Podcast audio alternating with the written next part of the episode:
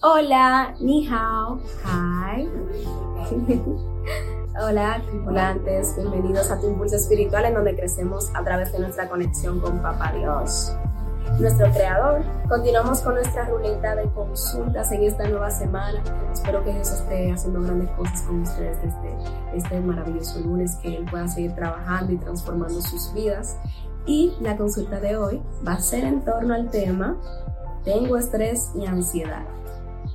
Tengo estrés y ansiedad. Aquí vemos. Y por supuesto también quizás puedan visualizar que la ruleta tiene menos preguntas, pero igual vamos a ir añadiendo todas las que ustedes tengan para poderlas ir respondiendo poco a poco.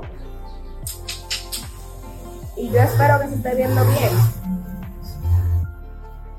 Tengo un tema con un ruido ahí exterior, pero esperamos que no, no sea de piedra de tropiezo para esta grabación.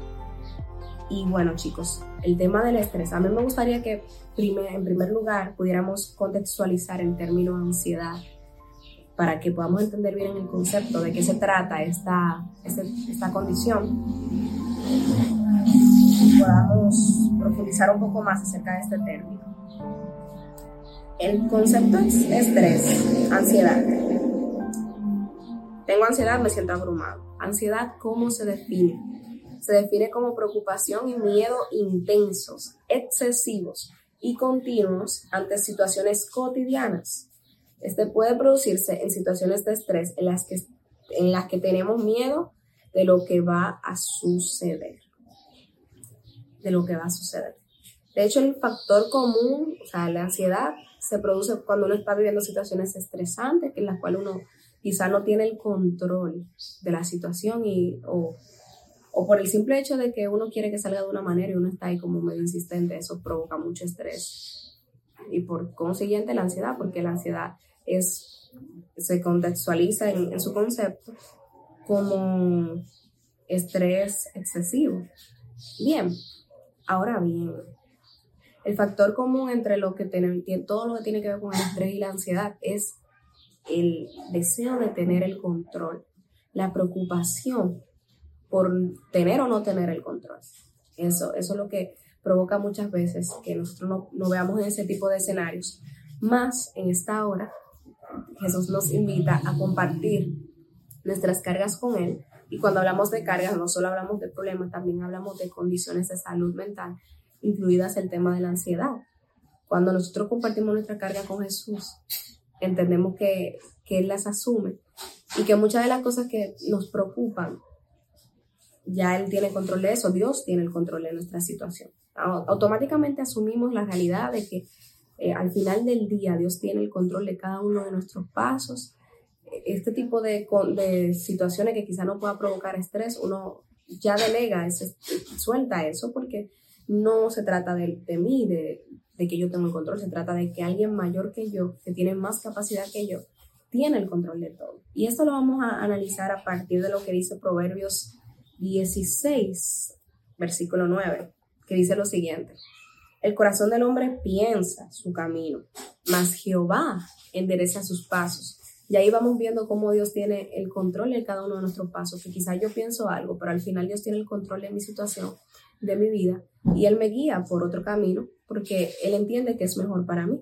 Y automáticamente yo le doy el control a Dios de mis situaciones, de, de mis pasos, ya puedo descansar en que todo va a estar bien porque Él tiene el control. No necesito yo tenerlo. Y ya ahí la ansiedad se disipa. Ahora bien, yo sé que hay mucha gente que va a venir y me va a decir, no, porque tú no, tú no estás viviendo lo que yo estoy viviendo. Esta situación me tiene loca, me tiene loco tú no entiendes eso, o sea, yo lo estoy viviendo, tú no lo entiendes. Más para aquellos que piensan así, vamos a leernos juntos lo que dice Juan 16, 3. Dice, para aquellos que se preguntan cómo resuelven su situación, que no, no tienen control de su situación y que no saben, y que nadie sabe cómo resolverlo tampoco. Vamos a ver qué dice Juan 16, 3, 33, perdón. Jesús dijo a sus apóstoles, en el mundo tendréis aflicciones, pero confiad, yo he vencido al mundo. De hecho, Jesús vino aquí a la tierra, vivió como nosotros, como hombres, experimentó todo tipo de situaciones al igual que nosotros. y ya él pasó, él, de alguna manera, cuando él ve que uno está pasando por alguna situación, él nos entiende porque ya él pasó por ahí. De alguna manera, él, él fue testigo aquí en la tierra de esa situación o la vivió.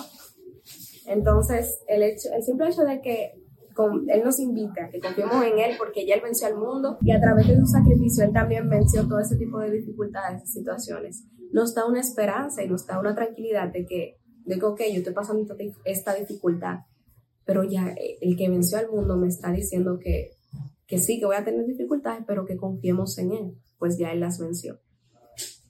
Así que hoy más que nada te invito a tener paciencia y fe que Dios tiene el control de tu situación, tiene el control de tus pasos y de cada uno de, de, las situaciones que estés experimentando.